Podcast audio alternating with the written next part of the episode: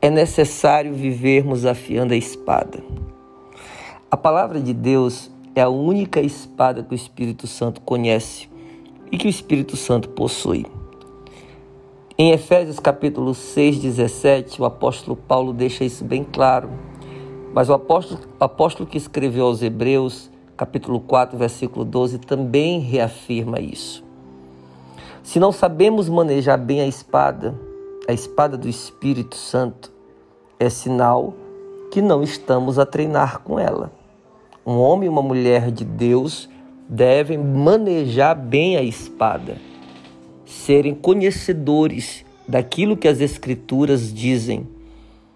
Ah, e se não soubermos usá-la, com certeza não conseguiremos vencer nenhuma batalha espiritual de forma legítima. No deserto, Jesus venceu a Satanás pela palavra. Mas lembrem que o Satanás também usou a palavra. Então foi uma disputa de espadas. Mas quem possuía a espada mais afiada e os dois fios afiados venceu. E quem venceu? Foi Jesus. Então, como então venceremos o inimigo se não sabemos manejar bem a espada do Espírito? Se não soubermos manejar essa espada, como o Espírito poderá lutar por nós? Jesus venceu os argumentos de Satanás através das Escrituras. Jesus brigou com a espada que ele possuía, e Satanás também. Venceu a batalha quem possuía a espada mais afiada. Jesus não venceu como Deus, mas como alguém que em consagração, em jejum e conhecendo bem as Escrituras, sabia e entendia do assunto. Então Jesus venceu como homem, filho do homem, mas sabendo manejar a palavra, manejar a espada. O apóstolo Pedro conquistou quase 3 mil vidas com apenas uma mensagem embasada nas Escrituras, mas cheia do Espírito Santo, em Atos, citando referências proféticas antigas e registros bíblicos da Torá.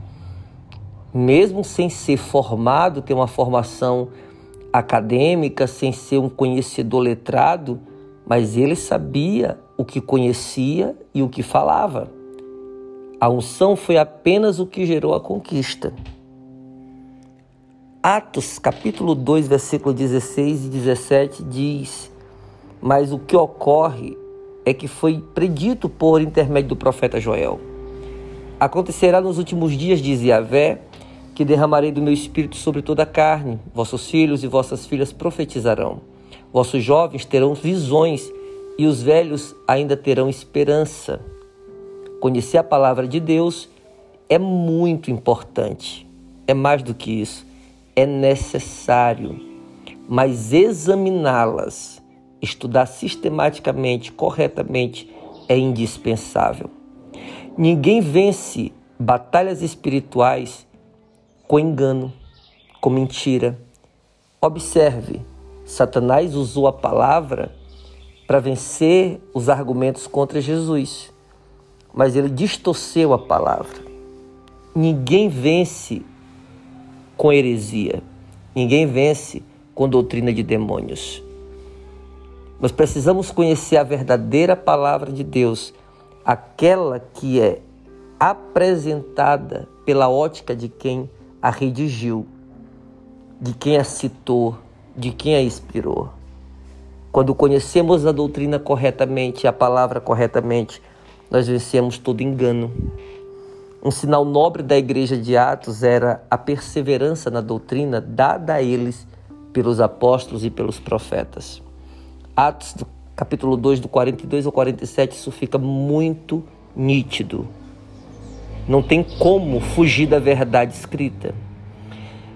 Mas a igreja de Atos possuía um poder sobrenatural, porque eles viviam sempre preparados com a espada afiada para qual fosse a batalha que eles fossem enfrentar.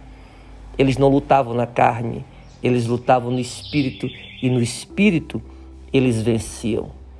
Alguns pontos são nítidos na igreja de Atos. Um povo que perseverava na doutrina, na doutrina dos apóstolos, dos pais apostólicos da igreja. Um povo que possuía a comunhão, tanto na ceia, na Eucaristia, como a comunhão na justiça social e a comunhão de viverem sempre juntos os irmãos em harmonia, singeleza. Eles tinham um hábito constante, diário, mais de uma, duas ou três vezes diariamente, da oração, da contemplação do Evangelho.